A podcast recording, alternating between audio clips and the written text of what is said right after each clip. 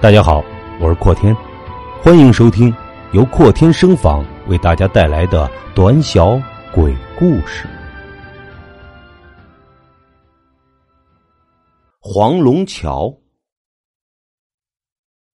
看惯了人情冷暖，见惯了世态炎凉，终难得求渡红尘，到头来岁月沧桑。到底是先有了黄龙村，才有了黄龙桥，还是先有了黄龙桥，再有了黄龙村？我不知道，也从未听人谈起过。从我有了记忆开始，黄龙桥就守望在黄龙村边。我听到的、见到的比所有人都多，想到的、悟到的比所有人都远。许多年过去了，却有一件事始终让我无法释怀。那是一年的秋天，桥头来了一个十七八岁的女孩。后来，我从她和她父亲的争吵中知道，她叫清河，荷叶的荷。那天傍晚，天色渐暗，天气稍凉，四下少有行人。清河挎着一个鼓鼓囊囊的包袱，在桥上不断的徘徊。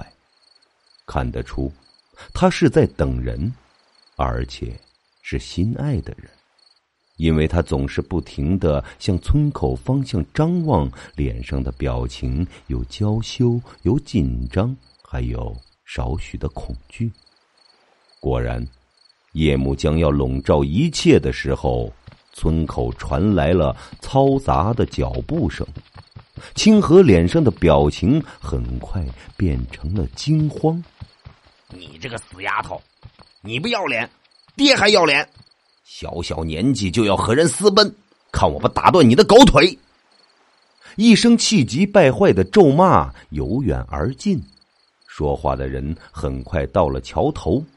那是一个四十岁左右、黝黑的汉子，这是清河的父亲。随他而来的还有两个族人。爹，女儿求求您了，狗子是家里穷，可他对我很好，你就成全我们吧。清河扑通一声跪倒在地上，哭着哀求：“我呸！你不配叫我爹，这辈子你都不会再见到那个狗东西了。”快跟我回去！清河的父亲抓住清河的手往回拖。爹，你你把狗子怎么了？清河的声音在颤抖，有种不祥的预感。怎么了？我弄死了这个畜生，把他埋在一个没有人知道的地方。你还是死了这份心吧。清河的父亲看到清河脸上的泪水，露出了残忍的笑容。清河发出一阵撕心裂肺的哭声，猛地推开了父亲的手，翻身从桥上跳了下去。这一夜注定是个不平静的夜晚。黄龙村来了许多会水的年轻人下河捞人，忙活到大半夜，却什么也没有捞到。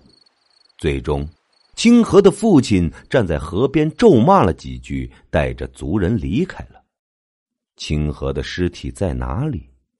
当然是在河里。那一晚我看得一清二楚，却不知道为什么他们就是摸不到，任他被泥沙掩埋。以前常听人说，枉死和轻生的灵魂在人间留有牵挂，便不能投胎。像清河这样跳河自杀的人，死后就会化作水鬼，直到抓到替身，才能离开。尚不知道人间的传说可不可信，我实不愿意清河这样的女孩就这样死去。可我也不是神灵，无法掌控别人的生死。清河死去的第二年，黄龙村发生了两件奇怪的事儿。一件是村民经常在河里看到一条红色的鱼，老人告诫孩子们，那是水鬼抓替身了，千万别去玩水。另一件是村里出了一只叫虎牙的狗，可以听懂人话，还能下河救人。那条鱼我知道，事实上，它在清河死去的第二天就已经出现了。那只狗我也见过，而且非常的熟悉。傍晚时分，它常常独自跑到河边，凝望着河水。对于老人们的劝告，孩子们是多数不听的，所以落水便是情理之中的事情了。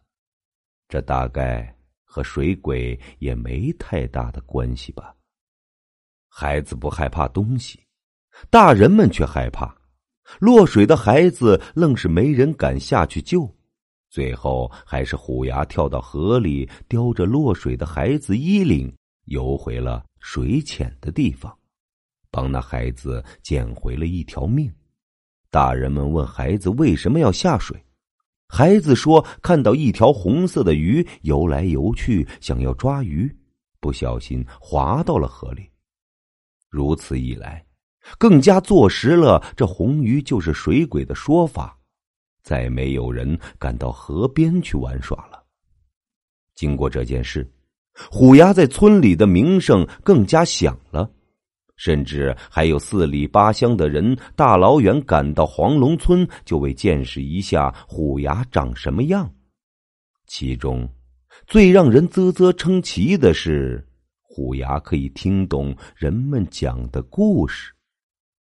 黄龙桥是黄龙村夏天乘凉的地方，到了晚上。村民们便三五成群的结伴而来，在桥上唠嗑、侃大山。有一次，村里人不知道怎么的，聊着聊着就聊到了清河。虎牙也在旁边听着。当人们听到狗子被清河的父亲打死，清河跳进河里的时候，虎牙忽然呜呜的哀鸣，眼眶里流出了眼泪。有人说，情感是人类最宝贵的东西。在我看到清河的父亲的时候，就已经开始怀疑；到后来见到虎牙的时候，就更加不信了。河里的红鱼，它不像虎牙，虎牙有自己的主人，所以它一直没有名字。我不知道，没有名字算不算是一种孤独？但是，我想红鱼肯定不知道孤单是什么，因为它和河里的其他鱼没有什么不同。饿了吃水草，累了就休息，其他的时间都在游来游去。人是活的，活着的时候总是从一个地方到另一个地方，离开一个地方，再回到一个地方。水是活的，来的时候带着生机，走的时候带着希望。鱼是活的，他们和人一样喜欢及时行乐，四处旅行。红鱼也是活的，却从来没离开过这个地方。我想，他一定在等待着什么，就像曾经清河的等待一样。每天傍晚到河边静卧。是虎牙到死都没有改变的习惯，他凝视着河水的眸子，就像北极永恒深邃的光。时间，这种对我来说没有概念的东西，对虎牙和红鱼来说过得太快了。十八年，虎牙走起路来已是步履蹒跚，这却不妨碍他摇摇晃晃的来到河边。十八年。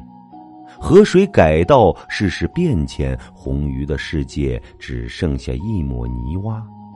又是秋天的傍晚，天气还是那么的凉，没了源头的河水流干了最后一滴眼泪，终于消失在河床上。红鱼随着河水的干涸也消失了。虎牙静静的趴在河边。头朝向河水消失的地方，久久没有起身。原来是去了。我终于明白，虎牙就是为了守候红鱼而存在的。河水消失了，黄龙桥还在守望着什么呢？将来有一天，我也会消失的。我听到的、见到的比所有人都多的这个故事，我不说，谁会知道呢？到底是先有了黄龙村，才有了黄龙桥，还是先有了黄龙桥，再有了黄龙村？我不知道，真未听人谈起过。